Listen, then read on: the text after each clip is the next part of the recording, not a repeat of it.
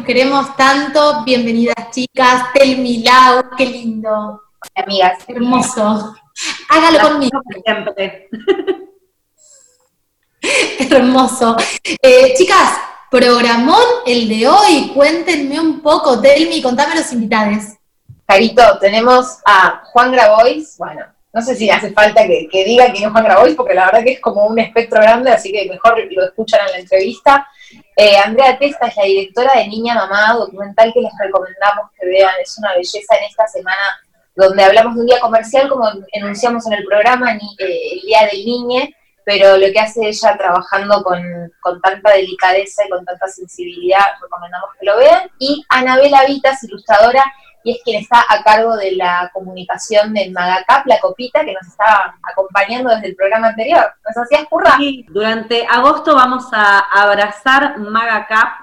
Es una copa menstrual hecha en la Argentina, ¿sí? Las copas menstruales están un poco revolucionando este momento y bienvenido sea, porque no solamente nos conecta con nuestra menstruación, sino también es un, un objeto eh, sustentable, digamos, hace que no consumamos este, toallitas descartables. Eh, bueno, ya lo vamos a ir charlando en la nota, pero sí lo que le quería comentar a ustedes y también a quienes nos están viendo es que la, la copa menstrual se empieza a comercializar más o menos a partir de 1937, porque lo patenta Leona Chalmers, que fue una actriz y una inventora estadounidense, ¿ok? Entonces, bueno, ella lo patentó, después no, parece que no le fue bien en el negocio porque eh, no podía conseguir caucho debido a la Segunda Guerra Mundial, entonces retoma luego de mucho tiempo con más fuerza y finalmente tenemos Copa Menstrual Industria Argentina. Magacap, muchas gracias por estar aquí entre nosotras.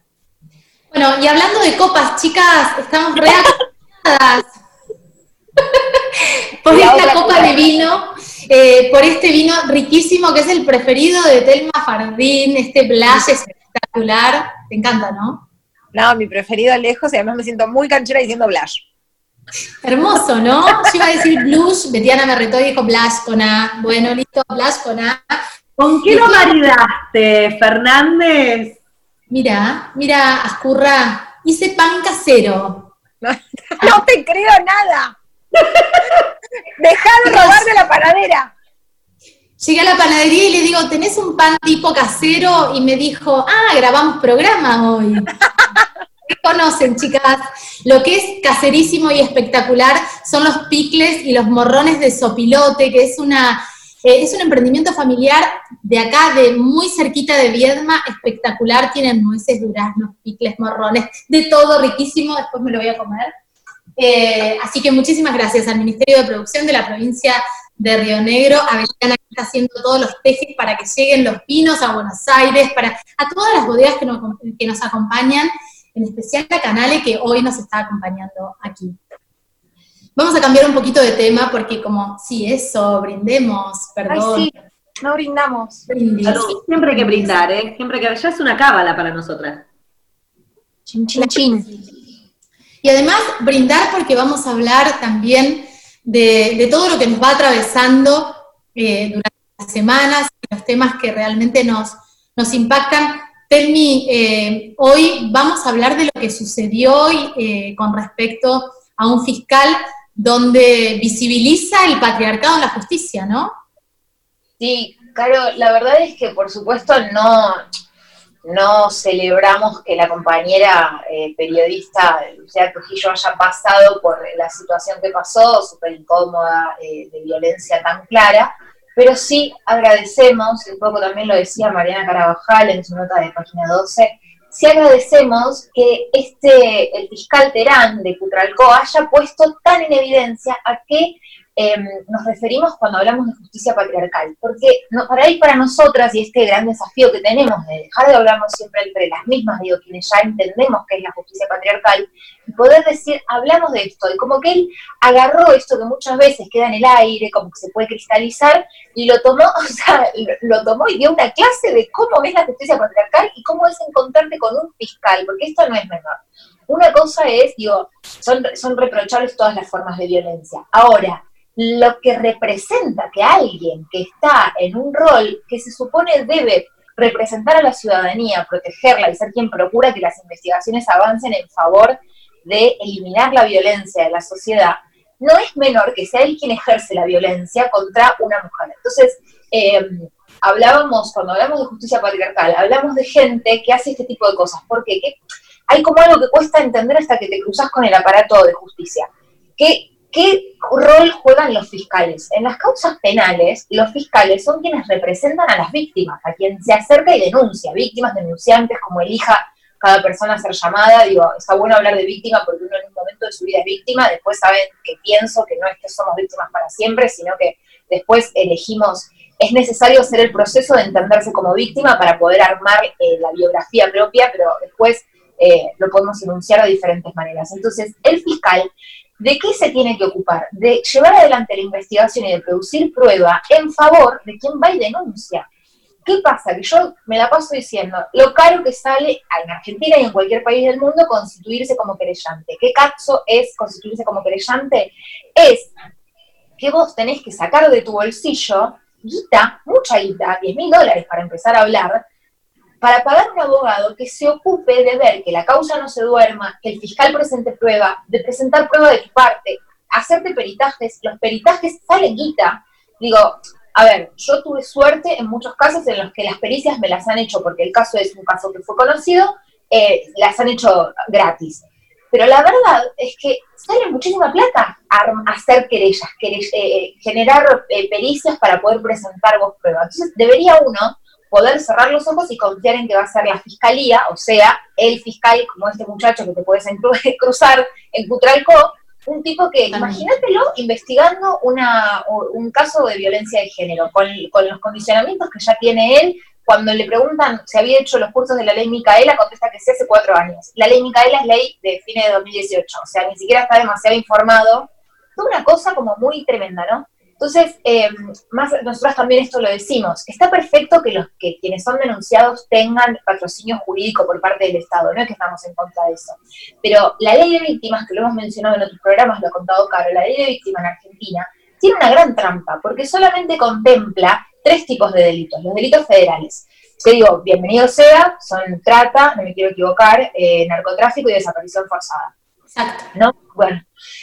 Después, el resto de los delitos, que son con los que nos cruzamos habitualmente, la verdad es que uno tiene que sacar la guita de su bolsillo. Entonces ahí nos encontramos con una trampa muy heavy del sistema, porque entonces, ¿quién se ocupa? Si se supone que son los fiscales y el fiscal es este muchacho de qué eh, justicia estamos hablando y de qué perspectiva de género estamos hablando y el gran peligro, ¿no? Porque estamos en una sociedad que habla de estas cosas, que las pone sobre la mesa, pero después en los hechos vas y te cruzas con estas cosas. Digo, qué bueno que nosotras lo detectamos, que desde Twitter la gente se indignó, que la compañera pudo reaccionar bien, porque podía haber reaccionado de la manera que se le cantara, porque la que estaba siendo violentada era ella. Eh, que todos, ¿no? Que hubo un 360 ahí de feminismo, porque el compañero que estaba ahí tampoco habló por encima de ella, la, la eh, pero si nos quedamos con que solamente el, feminismo se va a impregnar ahí y no va a ser una realidad cuando la mujer vulnerada es la que va, y en ese sentido, Carito, tengo acá un caso, pero te veo con, ganas de hablar y no quiero, no quiero pisarme porque por ahí vos tenés algo ahí para aportar en lo que yo voy diciendo.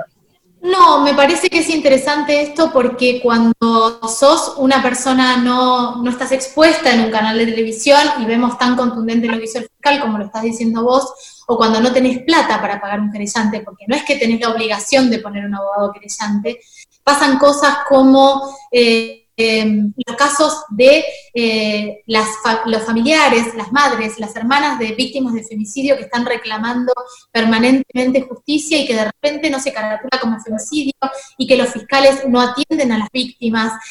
Eh, acá hay un caso, voy a hablar de un caso de Bolsón, que voy a decir una frase nada más. Eh, Fabiana Córdoba, mamá de Coco Campos, Coco Campos, asesinada por su pareja, reclamaba el cuerpo de su hija, reclamaba el cuerpo de su hija y el juez de Bolsón no la atendía, ella fuera del juzgado reclamando el cuerpo y escucha que el juez le dice a su secretaria o a su secretario, eh, dale el cuerpo de la piba a esta loca de mierda, así me deja de romper las pelotas. Eso lo, se lo dijo a la mamá de una chica asesinada. Digo, Esos jueces y esos fiscales hoy están a cargo de, de hacer justicia, es muy fuerte. Y el caso que vos tenés, Telmi, es re importante porque es actual. El juicio va a ser el 5 de agosto, el juicio por el femicidio de Ali Vallejos. Esto que estabas diciendo vos, el caso de, Alicia Vallejos, que, justamente ni siquiera está carapulado como femicidio, está como homicidio grabado por el vínculo, o sea que nosotras que entendemos devenimos en darnos cuenta que evidentemente es un femicidio, eh, está a cargo del fiscal Zamproni, no le avisaron a la familia, el juicio va a ser el 5 de agosto y a la familia no le avisaron. O sea, el rol de los fiscales es este, es ser la pata jurídica de una familia que no tiene por qué saber, porque nos exigen a las víctimas que sepamos, porque si no, bueno, nos pasan por encima. Entonces, una que tiene el privilegio se sienta, lee, investiga, charla, se toma un café con alguien. Pero esa no debería ser la realidad, porque digo, nosotras, digo, yo soy actriz, ¿por qué tengo que saber cómo se tiene que manejar la justicia? Debería poder confiar en que la justicia se maneja bien por sí misma. Bueno, es un poco lo que también venimos advirtiendo en todos los otros programas que, con, todas las personas que fuimos charlando, o sea, esta falencia y esta, y esta justicia patriarcal que todavía sigue siendo como tal, que no hay perspectiva de género de momento, estos son los casos que se evidencian, ¿no es cierto? Y que fue, y que, fue, fue realmente, o sea, muy, muy fuerte, fue muy violento lo que vimos en la televisión, eh, como exponer esta, este caso puntual del fiscal. Esto, hablar de esto y dar voz a casos que muchísimas personas no conocen, casos puntuales de víctimas, eh, terminologías que tienen que ver con situaciones legales que por supuesto que no tenemos por qué saber y que agradezco, Telmi, que también eh, siempre te tomes ese momento para aclararnos a nosotras este, algunas cuestiones que por supuesto desconocemos y que, y que pareciera un poco que es el, el mundo al revés, ¿no es cierto? Cuando tendrían que estar abrazándonos y apoyándonos. Y esto, esto también es feminismo. El poder tener este espacio de debatir, en dar voz a los casos que no se conocen, que no son popularmente conocidos, y en esta idea de pensarnos y repensarnos, de construyendo todas unas formas que ya no pertenecen a este momento y en debatir cómo vamos a construir lo nuevo. Totalmente. Y otra cosa que no quiero dejar de decir es que va a haber un tuitazo nacional desde las corras de todo el país. Eh, el hashtag será vivas y libres y tiene que ver con lo que eh, vamos a ver hoy en este programa. Eh, tiene que ver con las niñas obligadas a parir, con el Día de la Niñez y esta otra cara la niñez, que, es, que son las niñas madres. Así que nada, apoyemos esta causa que también tiene que ver con, con el feminismo. ¿Arrancamos el programa? Adelante, compañeras. Vamos, vamos. Salud. Tenemos el honor de recibir y eh, charlar con Juan Grabois, que le agradecemos por haberse hecho el huequito y estar un rato con nosotras. Está, lo tenemos post hisopados, y hisopado, así que veremos cómo dan esos resultados. Y Juan, te cuento que nosotras arrancamos siempre con un textual de nuestros invitados. Cuento primero que, bueno, Juan es eh, abogado, antes licenciado en ciencias sociales, docente, eh, docente en la UBA, docente universitario, y por supuesto referente de, los movimientos sociales, la verdad que tiene un recorrido y un trabajo ahí cuerpo a cuerpo con la lucha impresionante de lo que vamos a estar charlando. Y el textual que elegimos em, es este.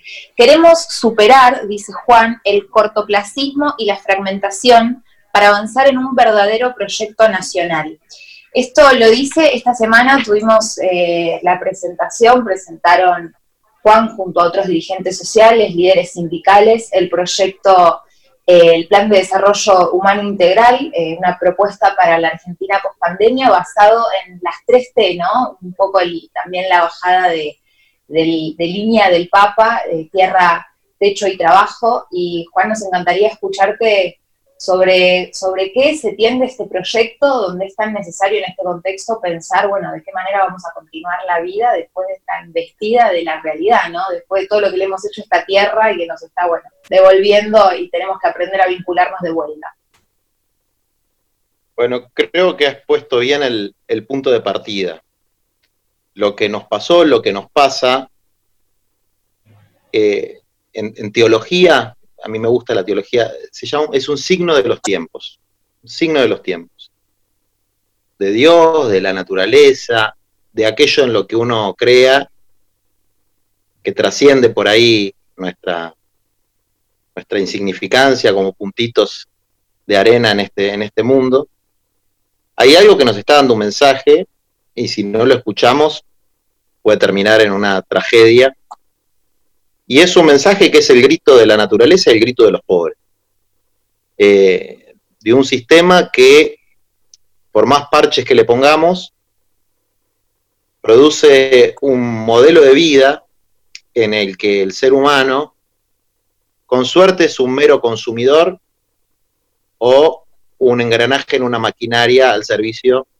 Entonces, cuando nosotros proponemos también en un esfuerzo por sacarnos los prejuicios e integrar trabajo con sectores con los que no, no siempre estuvimos cerca y por ahí en términos ideológicos no estamos cerca, eh, para pensar desde, desde el trabajo, que tiene que ser, por lo menos de mi punto de vista, la base sobre la que cualquiera de nosotros puede proyectar su vida, ¿no? Un proyecto de vida. Eh, la tierra, la tierra tanto en los sectores rurales que no tienen tierra y que son invisibilizados en la Argentina, los horticultores, los pequeños campesinos, los pueblos originarios que ven cada vez más cercenados su posibilidad de acceder a la tierra o están esclavizados por arrendamientos leoninos, y el techo en un país donde hay 4.400 barrios populares sin luz, sin agua, sin cloacas, y donde hay 7 millones de inquilinos, de inquilinas, que eh, también gran parte del esfuerzo que hacen para, para, llevar el pan a la casa lo tienen que dejar en un sistema de alquiler que, que no debería ser la norma, sino la excepción, pero que es la norma cuando no puedes acceder a, a tu propio techo. Y en un país que teniendo todos los climas y todas las posibilidades que, da la naturaleza, por distintos motivos estructurales e históricos, es uno de los más urbanizados del mundo. Es decir, nosotros tenemos el 93% de la población concentrada en ciudades. Y todo el territorio nacional está prácticamente desierto, abandonado, o es simplemente materia prima para el agronegocio, la, la agricultura de base transgénica, y creemos que ese, ese modelo hay que cambiarlo radicalmente, hay que hacer un cambio de paradigma, y apostamos a que ese cambio de paradigma tiene que ser una combinación de la comunidad organizada, de las organizaciones libres del pueblo, sociales, sindicales, ambientales, de todas las características que hay en, nuestro país que tiene esa riqueza, ¿no? que tiene un tejido comunitario muy fuerte, y de las políticas públicas de un gobierno que muchos de nosotros tenemos la esperanza de que tome estas banderas y las promueva desde la estatalidad. Es preocupante, te escuchaba recién y, bueno, también el ministro Juan Cabandier nos comentaba que, que, que la idea sería esa, ¿no? Entendiendo que también el cambio tiene que ser paulatino, que no puede ser de la noche a la mañana. Pero bueno, no obstante, ¿cómo podemos cuidar el, ambiente en este contexto en donde se nos exige crecer económicamente, pagar la deuda externa y además eliminar la pobreza. O sea, ¿cómo, cómo se hace? ¿Cómo es posible convivir con todo esto? Yo, creo en lo paulatino, creo en lo progresivo, eh, pero no quiero ser grosero, pero no hay que sacarle el culo a la jeringa. Es decir, hay dos hay dos frases que se utilizan mucho en la política para no resolver los problemas. La primera es, es un problema estructural. Es un problema estructural, no es culpa mía, no, no sé, algún día se va a resolver. Y el, otro, y el otro tema es, vamos de a poco, vamos de a poco. Insisto, yo creo que ir de a poco está muy bien, pero hay que ir de a poco. Y los avances se hacen por aproximaciones sucesivas. Si uno no ve que hay medidas en el medio, tiende a pensar que ese ir de a poco es patear la pelota para adelante. Ojo, no lo digo por Juan, que es un, amigo y una persona a la que yo quiero y respeto muchísimo y sé que tiene un compromiso muy importante con esto y que, y que ya lo ha empezado a manifestar. Pero hay que tener coraje con algunas cuestiones que tocan intereses. Ustedes lo han vivido eh, con, su lucha, digamos. Hay que tener coraje y hay que saber que eso trae vuelto. Eh, no, no se puede ser siempre políticamente correcto y estar bien con Dios y el diablo. Entonces hay cosas que no van más. Hay cosas que eh, no se pueden seguir tolerando. ¿no?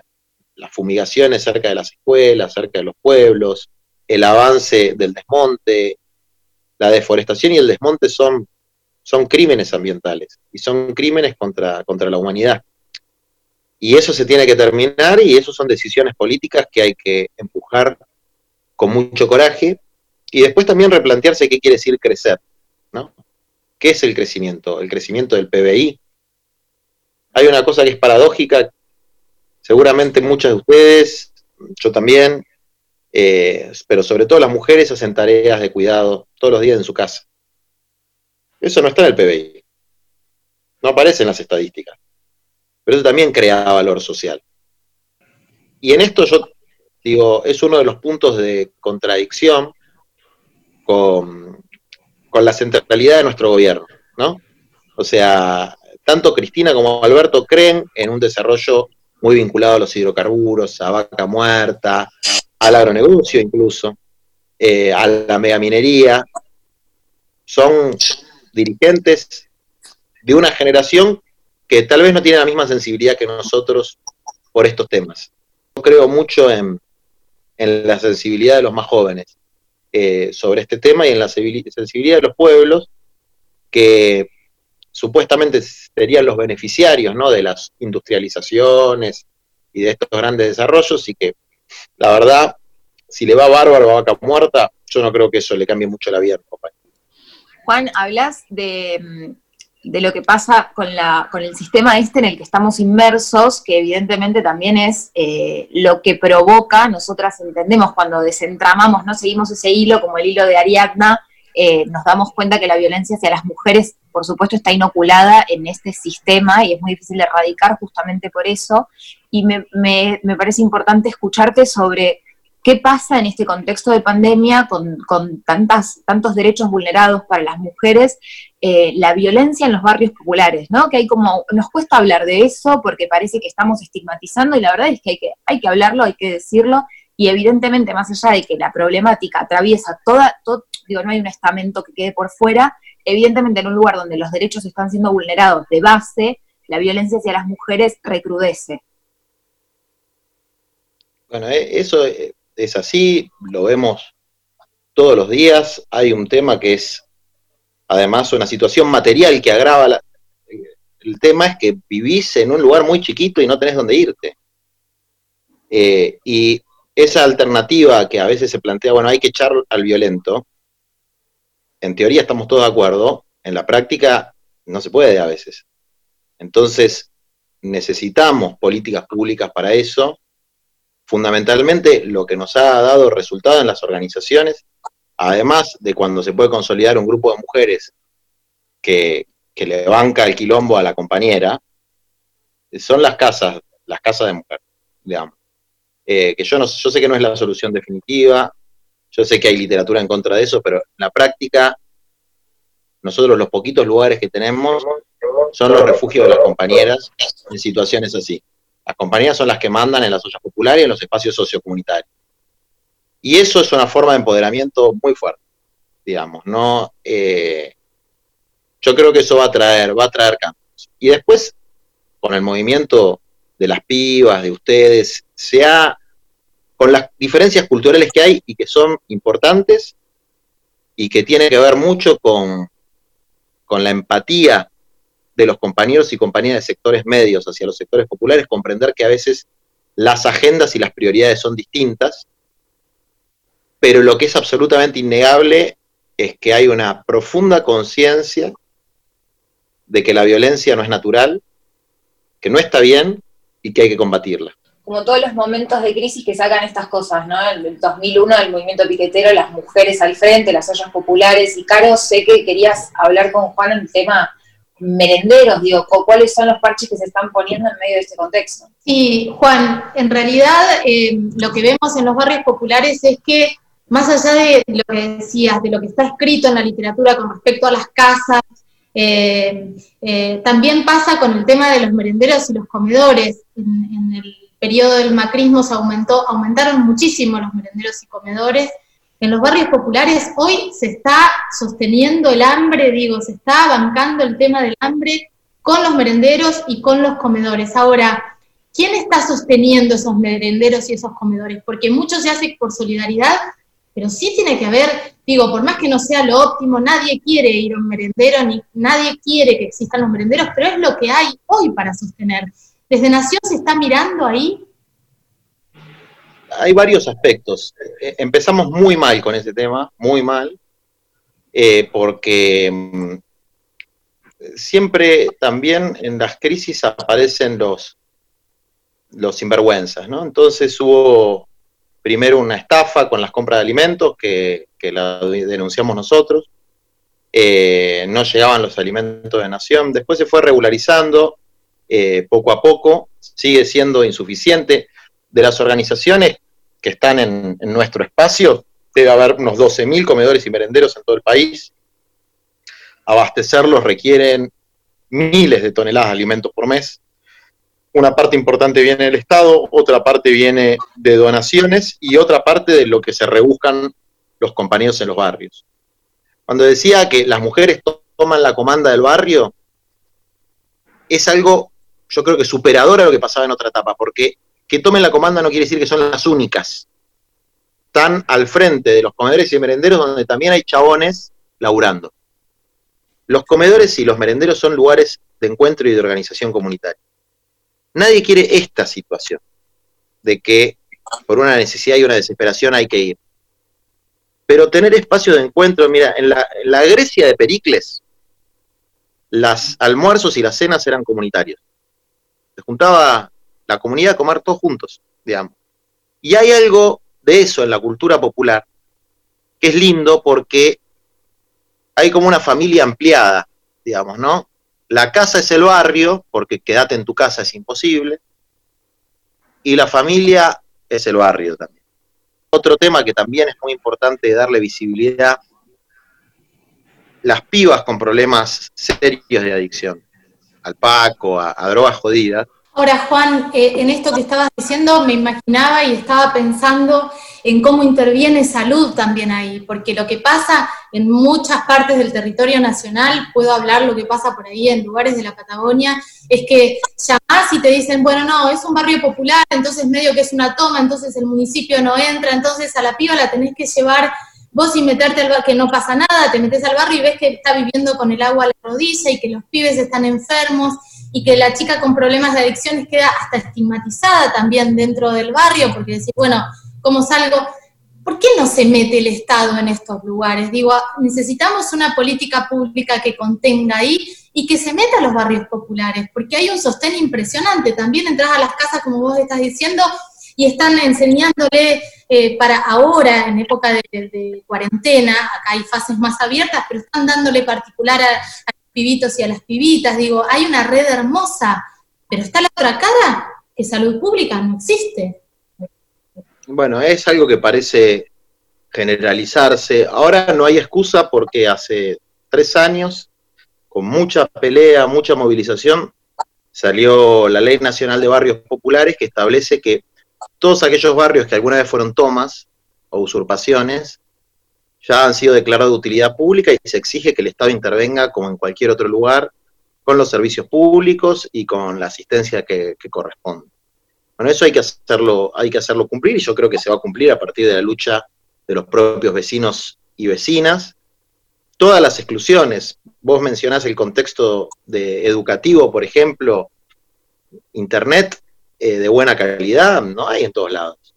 Digamos, en los barrios los prestadores no se meten entonces son miles de pibes que no tuvieron siquiera ese contacto, digamos, eh, de la escuela pública o privada, lo que sea, con, el alumno o la alumna.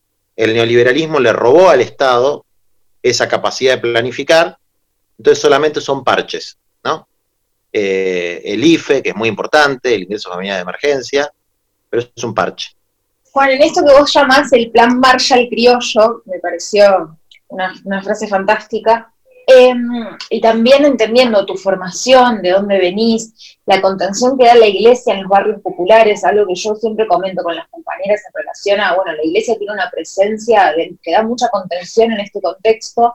Em, ¿Cómo, digo, ¿Cómo vivís cuando nosotras planteamos separación de iglesia y Estado? Algo que también, por ejemplo, en los 50 se le cobró muy caro al peronismo que nunca te escuché hablar sobre eso y me parece que es fundamental porque cómo convive, ¿no? Digo, en un, en un estado que, que, de pronto cuesta tanto que baje un plan y en ese plan que baja además tenés intereses como son los intereses de la iglesia que son tan fuertes y que después terminan teniendo territorio sobre nuestros cuerpos, porque digo, por ejemplo, lo que pasa con la ley por el aborto legal, seguro y gratuito, tenés a la iglesia haciendo un lobby muy fuerte para, que, para regular sobre nuestros cuerpos. Y vos sos un gran defensor de los derechos humanos. ¿Cómo reconciliamos todo eso? Hay cosas que se pueden conciliar y cosas que no, digamos, ¿no? Por ejemplo, el tema de la separación de la Iglesia y del Estado, yo estoy absolutamente de acuerdo, y el Papa Francisco también, digamos, no, no es bueno ni para la Iglesia ni para el Estado. Me preocupa más a mí, de todas formas, la separación del, del Estado y el mercado en una asamblea entramos todos.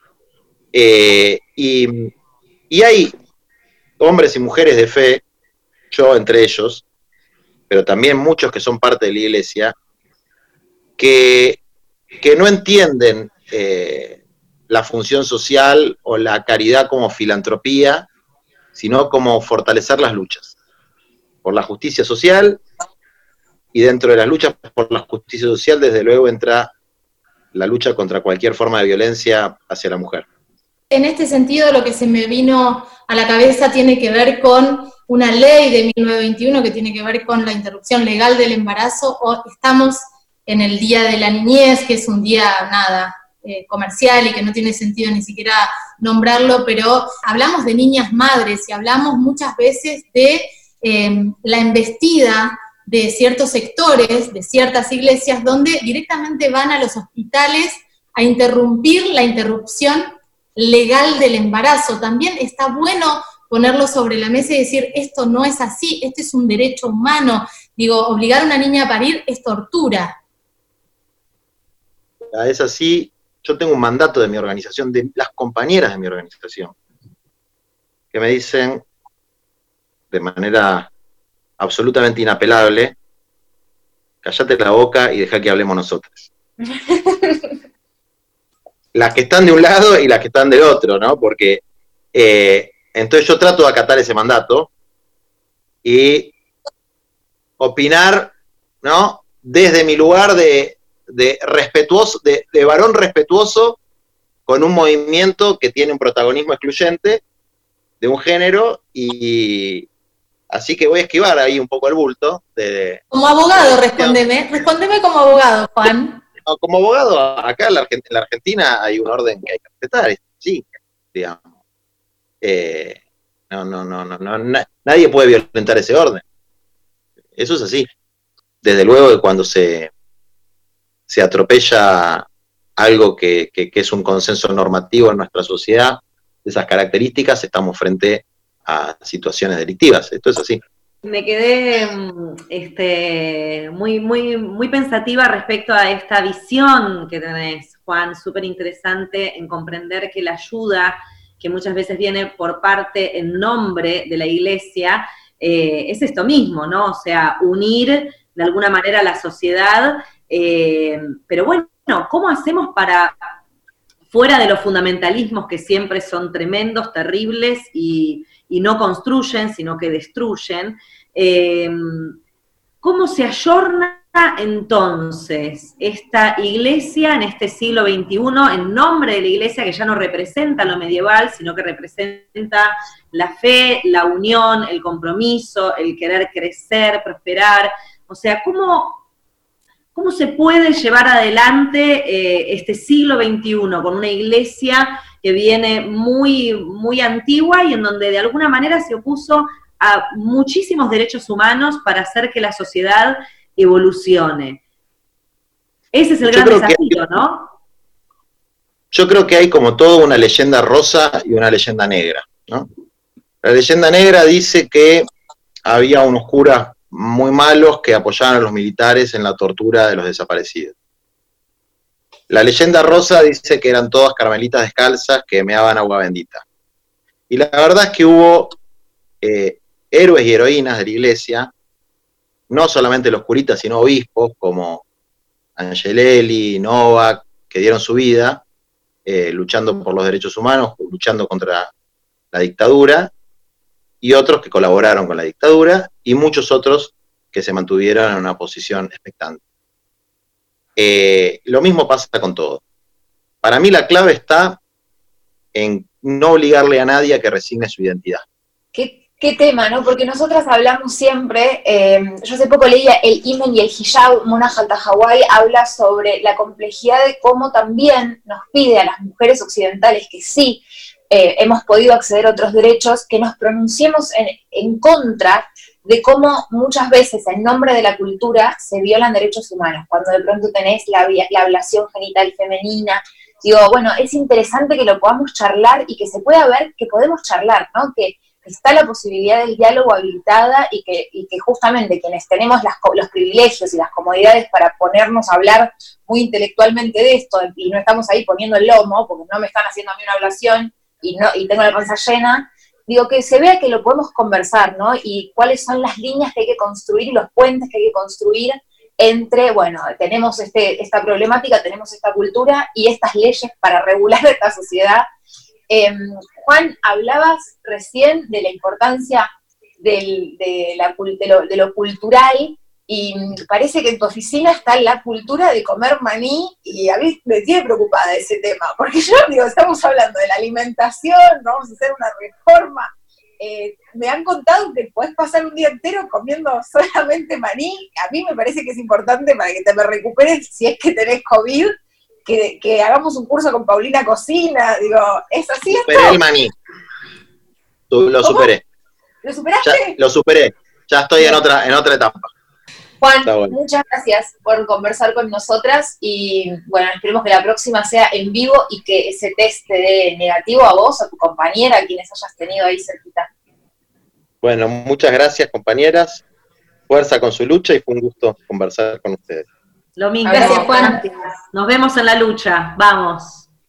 Ya estamos con Andrea Testa, realizadora cinematográfica, guionista, directora, eh, ella tiene tres películas como directora, en una como codirectora, La larga noche de Francisco Santis, Pibe Chorro y Niña Mamá.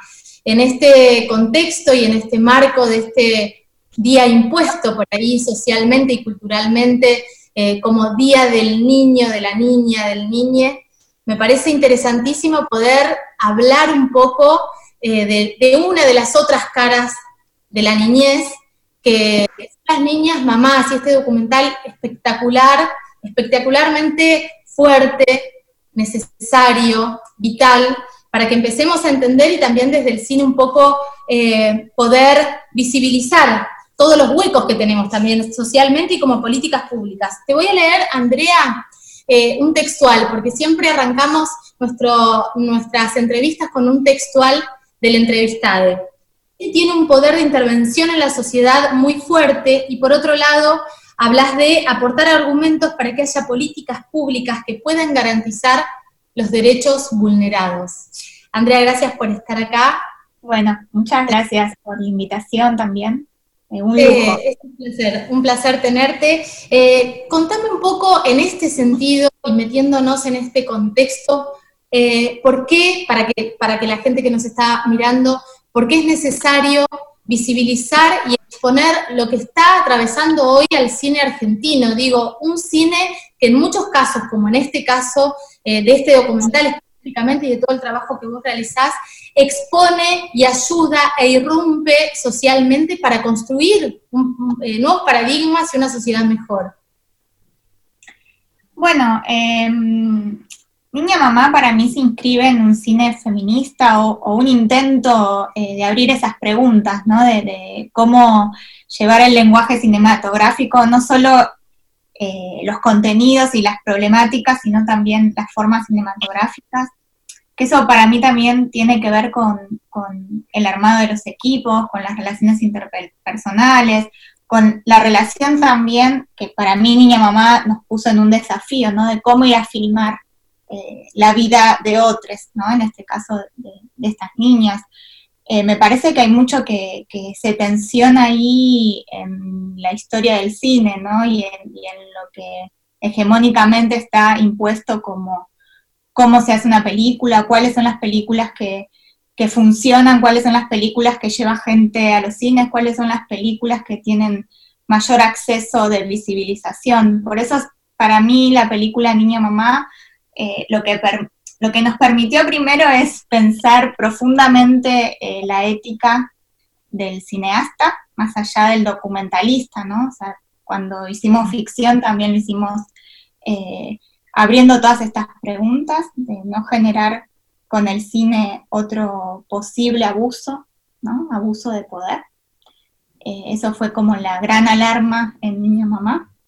Y bueno, y también eh, la relación estrecha, ¿no? Con, las problemáticas sociales, históricas, culturales, políticas que nos mueven, ¿no? Como sociedad. Por eso es que siento que eh, se une ahí mi militancia también dentro del campo cinematográfico, de pelear por, que haya cines diversos, que haya lugar para nuevas historias, nuevos cuerpos filmando. Y bueno, y también eh, lo particular, digamos, que expone la película, ¿no? que son estas niñas atravesadas por miles de violencias y miles de derechos ya vulnerados, ¿no? No solo los derechos sexuales y reproductivos y no reproductivos. Eh, en ese sentido, el documental tiene todo el tiempo esa mirada y ese cuidado y esa sororidad y ese respeto. Telmi, vos querías eh, hablar específicamente del documental, que es impresionante, la verdad. Es que yo desde que lo vi, quedé, bueno, te contaba al lado cuando te sumabas, que se lo pasé, le pedí a todo el mundo que lo, que lo viera, porque realmente eh, de hecho, nosotras contaba por ahí a la gente que nosotras con esta fecha teníamos la necesidad de algo que es tan comercial, ponerle una mirada y decir, bueno, cuando estamos hablando de las infancias vulneradas, estamos hablando de esto, y cuando la contacto a Andrea me doy cuenta que quién mejor que ella, digo, era muy pretencioso de nuestra parte pensar que íbamos a poder conseguir un diálogo con una de estas eh, niñas mamás, eh, y, nos pareció que el espacio lo que tenía que hacer era incentivar a que la gente vea este documental, porque lo que logra Andrea es un nivel de sensibilidad eh, y, de, y, de, no, bueno, esto mismo que estabas diciendo, ¿no? De no vulneración. Yo creo, me pregunto, esto total, digo, contarlo y, y poner luz sobre eso para que la gente, por favor, vaya y lo vea, es una cosa, o sea, en cada oportunidad que tengan eh, de, de ver el documental, véanlo. Andrea, en eso te quería preguntar qué devolución tuviste de la gente, digo, porque yo siempre me pregunto, nos estamos hablando siempre entre nosotras mismas, ¿cómo hacemos para dejar de hablarnos entre nosotras? Me ocupa eso constantemente, entonces pienso, eh, alguien que por ahí no está alineado en nuestros pensamientos, se sienta y lo ve el documental, tuviste la suerte como de ahí de abrir alguna puerta, que alguien que diga si están las antípodas, dijo, ah, no, mira, lo vi y entendí, me hizo este clic. Mira, justo eh, pandemia mediante, ¿no? Ha, quebrado un poco los circuitos eh, de exhibición que, esperábamos hacer con la película, ¿no? Poder llegar a salas de cine permite esa ampliación de públicos.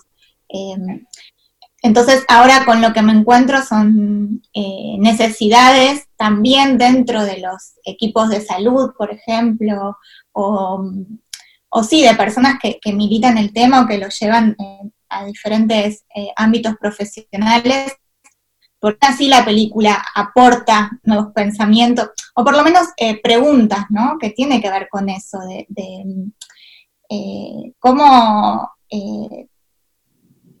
también interpelar las cosas que ya tenemos tan aseguradas en, nuestro, en nuestra experiencia, en nuestro haber, en nuestra forma de, sí, de, militar, ¿no? Entonces me parece que en ese sentido es un aporte para las y les que siempre nos hablamos de lo mismo, es un aporte. Y después, por otro lado, eh, estamos siempre abiertos a generar actividades especiales con la película en donde sea. Por ejemplo, la semana que viene tengo, que eso estoy muy intrigada a ver qué pasa, eh, un Zoom con una escuela secundaria, pero sí pasó algo con, las chicas eh, que participaron de la peli, que obviamente la vieron antes de que sea pública. Em, ellas mismas, sin, yo intento como preservar y no contar de cada una, sino hacer como un general.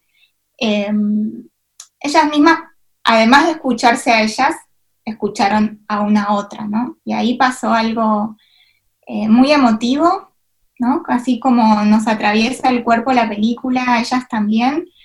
Y, aparecía esta frase de, bueno, para que no le pase a otra. En un momento, en una de las entrevistas que leí, vos hablabas de esto, que no entendés cómo no se puede, no, todavía hay gente que no enmarca el tema de la legalización del aborto eh, como eh, una situación de salud pública, estamos hablando de salud pública. Eh, y yendo en esa Lau reparó bastante en este tema y en el trabajo de las trabajadoras de la salud. Sí, sí, también eso se ve mucho en la peli, porque son mujeres que llegan al hospital con una situación de, en algunos casos, de desconocimiento, en algunos casos también de no aceptación. Es muy impresionante ver eso en el documental. Son muy chiquitas y por ahí ya son madres de otros hijes, ¿no? No vienen solamente con un primer embarazo con 15 años. Eh, eso es impactante, entonces eso refleja inevitablemente todas las otras exclusiones sociales en las que están inmersas estas chicas. Me llamó la atención eh, también eh, eh, el protagonismo del, compañero, el no compañerismo de lo compañero, ¿no? no, qué sé yo, no aplicarse las inyecciones en un tratamiento de sífilis que estaba atravesando una de las chicas, en por supuesto, bueno, la violencia de género eh, instalada, totalmente naturalizada dentro de la casa, del, hogar o del espacio de ese vínculo. Pero bueno, por suerte, digo, y, esta pequeña militancia que realmente es cuerpo a cuerpo de parte de las sociólogas, de las médicas, de las parteras, de las ginecólogas, digo, de todas estas mujeres que abrazan la vulnerabilidad de, estas niñas embarazadas y que con, con mucho respeto, simpleza, pueden acceder a que ellas vayan lentamente exhalando alguna de las sensaciones y emociones que van sintiendo, a pesar de tener tan fuerte eh, el, concepto desde la iglesia, desde la violencia obstétrica, o sea, dicho también por una de, las eh, de, las pacientes, una de las chicas, ¿no? Que dice que la, obstetra cuando vio que no se había hecho los análisis la trató mal y la retó.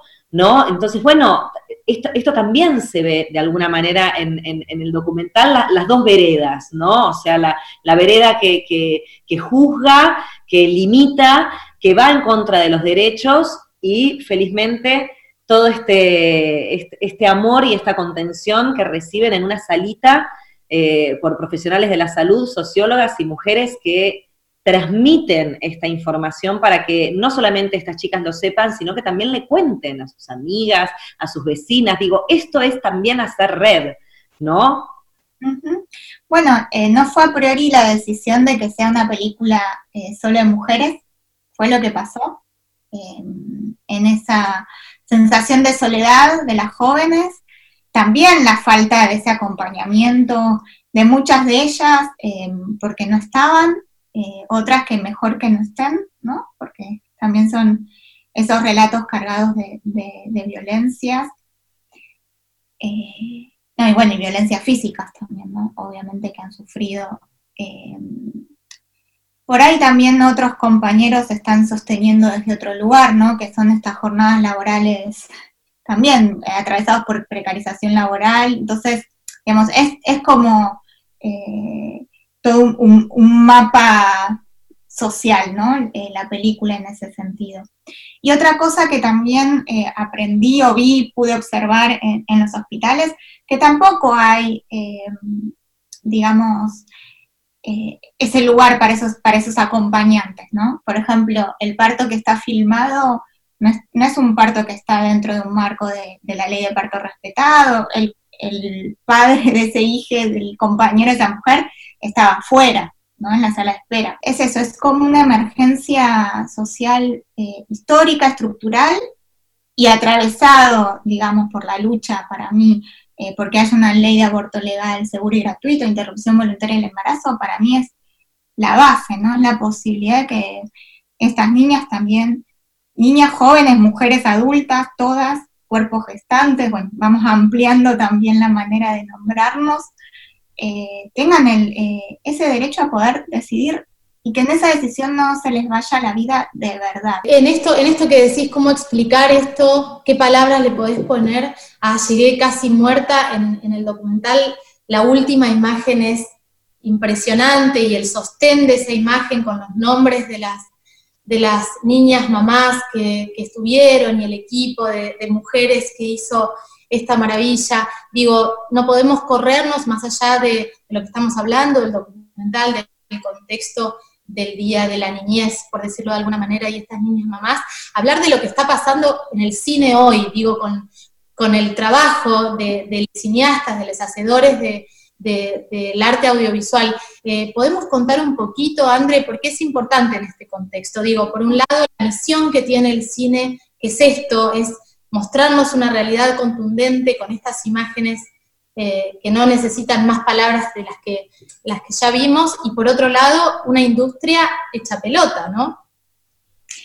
Antes de la industria me hiciste acordar a algo que, que, a veces cuento también, que tiene que ver con Pibe Chorro, mi documental anterior, que mm, esta frase, ¿no? Que también se, sostiene en la lucha por, los derechos de los niños, niñas y adolescentes, que es eh, los pibes no son peligrosos, sino que están en peligro, ¿no? Y creo que ahí eh, se une también, ¿no? El, por qué eh, elegí continuar mi camino como directora con Niña Mamá, bueno, por un diálogo también ahí, ¿no? Son estas juventudes, infancias que están en peligro además de que muchos trabajadores y trabajadoras se han quedado sin trabajo porque se han suspendido rodajes, se suspenden también las preproducciones, se suspende toda, eh, digamos, la cadena de las películas. Estamos peleando, estamos ahí acompañando para que mm, todo lo que significa el consumo del audiovisual en las plataformas de Internet puedan tributar, no con un nuevo impuesto, sino a partir del IVA que se recauda de de, esas plataformas pueda destinarse algo al Fondo de Fomento Cinematográfico y poder sostener la necesidad de la cultura, ¿no? Como un derecho para toda la población. Creo que, hay algo que, sucedió con el cine y con lo audiovisual, fue que hubo al inicio de la pandemia una vorágine por liberar las películas y por compartir, porque había una demanda y también la necesidad de dar cuenta que lo que hacemos es importante. Es muy conmovedor todo tu, todo tu recorrido, todo tu trabajo, tu manera de encararlo. De verdad, recomiendo porque tenés, tiene una fibra que no cualquiera puede, puede transmitir en este contexto, hablar de estos temas, la importancia y de cuidar estos espacios, porque finalmente el arte mostró lo, importantísimo que es para mantenernos sanos. Digo, no pudiendo salir a correr, no pudiendo salir a, estar con amigos, ¿no? Compartíamos, che, mira esto, y lo mirabas y, ¿no? y en ese, o sea, ese lenguaje, eh, sostenerlo como fundamental, y esta lucha además por un cine que encima te hace reflexionar y que atraviesa la realidad y que tiene una perspectiva, o sea, qué mejor que darle voz a mujeres como Andrea. En nuestra web que es pensarconlasmanos.com, ahí pueden encontrar el link que las lleva a Vimeo, les lleva, y bueno, y también las otras películas que tenemos ahí eh, disponibles para ver. Todo lo que, está, lo que estamos recaudando ahí lo estamos donando a los hospitales donde filmamos. Hermoso y, por ahí eh, terminar esta nota eh, deseando y trabajando desde el lugar que podamos para, para una niñez sin tantos derechos vulnerados, como lo decía André con, en su película Pibechorro, como lo dice en este documental de Niña Mamá en este Día de la Niñez eso, me emociona mucho eh, desear eso, ¿no? Que, las infancias no estén atravesadas por tanto dolor, ¿no? Gracias, Sandra. Seguimos aquí en este programa de nosotras que nos queremos tanto y es momento de, de presentar a la vocera, a la vocera de Maga Cap, que para nosotras eh, es una alegría que, se empiece a compartir, a difundir de qué se tratan las copas menstruales. Vamos a hablar con Anabela Vitas, ella es ilustradora principalmente y es la comunicadora, la encargada de comunicar en, en MagaCap de qué se trata este, este nuevo sistema para abrazarnos a nuestra menstruación, a nuestro ciclo de cada mes. Y bueno, te damos la bienvenida. Anabela, muchas gracias por estar aquí con nosotras. En principio te quiero preguntar cómo fue que vos empezaste a conocer eh, las copas menstruales y cómo llegaste a Magacap. Eh, mira, la primera vez que una amiga me habló de una copa menstrual de haber sido hace ocho años y pensé, esta mina está re loca. Pero me sonó rarísimo. Y después empecé a ver más publicidad, estará como unos cinco años, empecé a escuchar más publicidad, me llegó ya más eh, por internet. De ahí me animé a probar con otra amiga, juntas, tomamos coraje, dijimos, bueno, vamos juntas, nos agarramos de la mano y vamos en esta. Y bueno, ahí me di cuenta que, sí, que como dicen todas las chicas usuarias, eh, es un camino de ida, la verdad eh, te cambia un montón y ahí me volví medio fanática y evangelizadora también del producto. Y bueno, después se vio que me convocó Alfredo, que es el, dueño de la empresa, para um, trabajar el Instagram y la comunicación y yo chocha, eh, porque bueno, me encanta el producto y, y de hecho también me gustaba mucho el espacio que se genera en el Instagram, esta como red de, mujeres. Y le propuse, hagamos de esto una comunidad de mujeres y le encantó y ahí estamos. Te hago una consulta en base a esto que estás diciendo y esto que hiciste fanática. Está buenísimo que utilicemos este rinconcito para contarle a las mujeres que todavía no, no utilizan la copa eh, cuáles son los beneficios de utilizar la copa y qué nos pasa con este nuevo vínculo con nuestra menstruación. Voy a sacar la copa ya que estoy, se las muestro para las que no la conocen. La copa es, la copa esta y no, claro, es otra copa de la que estamos hablando. Es otra copa, es una copa así de silicona, súper flexible, se ve que es súper maleable, y mm, que esto va dentro del canal vaginal y colecta la sangre, no la absorbe como un tampón, sino que al contrario la colecta y la podemos tener hasta por 12 horas puesta. Eh, está, hecho de, está hecha de silicona hipoalergénica, entonces es súper eh, sana, dura entre 5 y 10 años, te olvidas de comprar eh, de nuevo toallitas o tampones no contaminás, no contaminás más, las toallitas tardan eh, hasta 500 años en biodegradarse. Deja de ser una cosa que es una mancha en una toallita que, la querés tirar y no querés saber más nada, o un tampón todo lleno de sangre. Deja de ser algo desechable y, pasa a ser algo natural. De repente ves, te sacás esto y tienes sangre, y ves que tu menstruación es sangre y nada más, y que no huele eh, horrible, que lo que huele horrible es en verdad la sangre fuera del cuerpo juntando olor en, porque está fuera de su hábitat.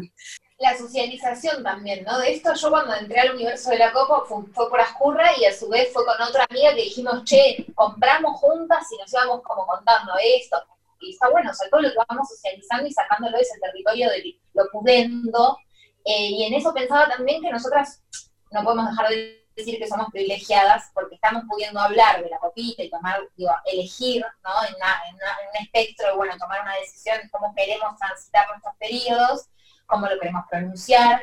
Eh, y después convivimos con contrastes. Yo no voy a ir a otro país con el ejemplo, pero también podemos hablar de ese mismo contraste en nuestro propio país. Pero, por ejemplo, el documental Period, periodo, lo vamos a decirlo en español por las dudas, está en Netflix, donde vemos que en India eh, no solamente no hay como una cosa naturalizada a la hora de hablar del periodo, sino que, por ejemplo, a mí un, comentario que me parece impresionante, le preguntan a unos varones, a unos chicos, eh, ¿saben lo que es el eh, estar indispuesto? ¿Saben lo que es el periodo? Sí, es una enfermedad que ataca sobre todo a las mujeres. O sea, un nivel de ignorancia tremendo, donde además tenés a mujeres que dejan de ir al colegio, no el día que están indispuestas, desde que se indisponen el resto de su vida, dejan de ir al colegio, entonces también, bueno, en India, véanse ese documental que está bueno, hay todo un laburo para que las chicas puedan ir, o sea, se hacen unas toallitas que son muy económicas, digo, gente que está teniendo recién acceso a las toallitas y nosotras teniendo la posibilidad de hablar de la copita, ¿no? Como cuántas cosas conviven en la misma realidad.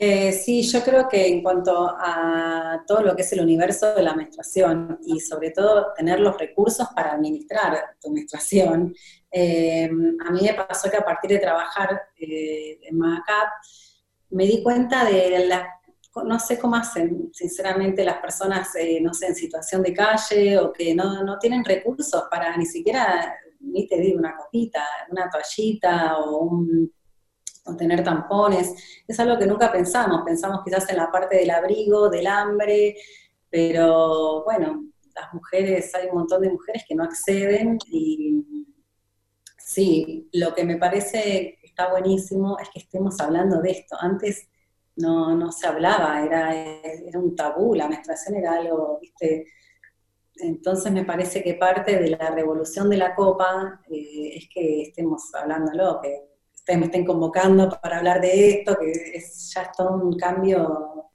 enorme, me parece. ¿Y cuánto todavía de ESI necesitamos? Porque en algunas mujeres todavía desconocen su propia anatomía, ¿no?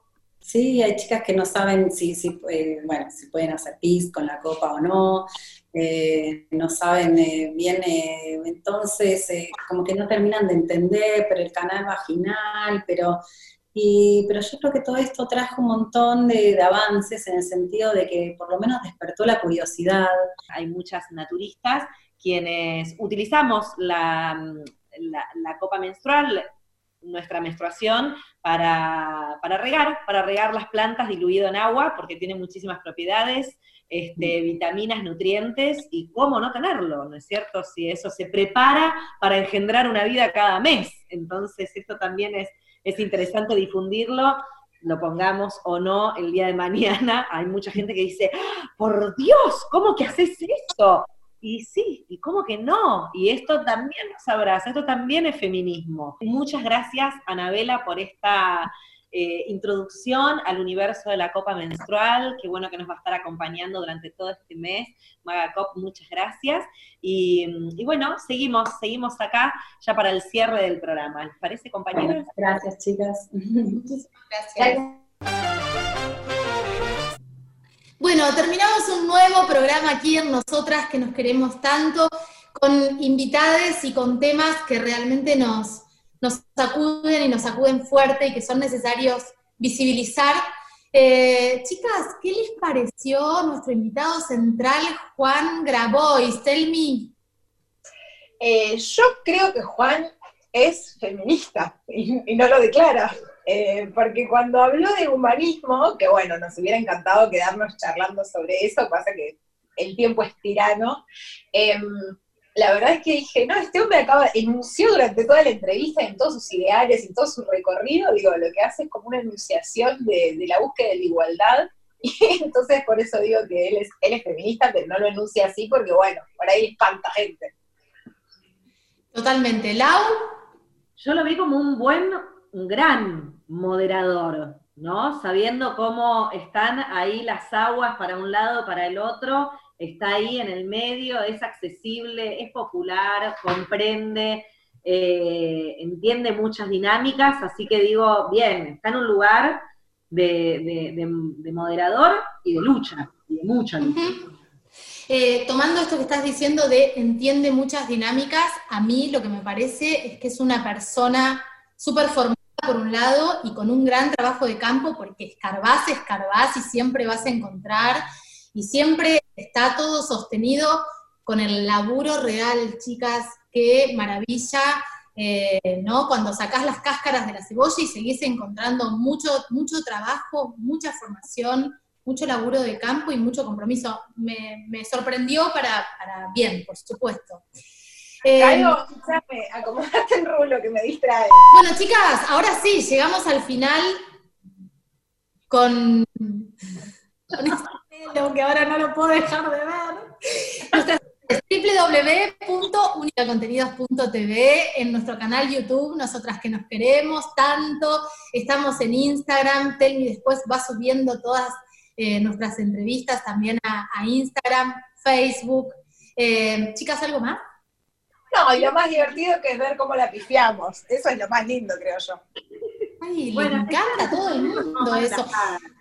Quiero decir algo, el vino a Telmi por las luces se le ve como... no digas. Como que... Se le ve como un té. No, no es un, no es un té, chicas. es un caso espectacular. Quiero brindar por la niñez, quiero brindar porque no dejemos nunca de jugar, que a veces está solamente vinculado con la niñez y los adultos también merecemos jugar y tener un espíritu lúdico para llevar adelante una vida, una vida hermosa, una vida bien vivida. Así que salud, compañeras. Salud y porque respetemos las infancias. Salud. Salud. Con el coraje de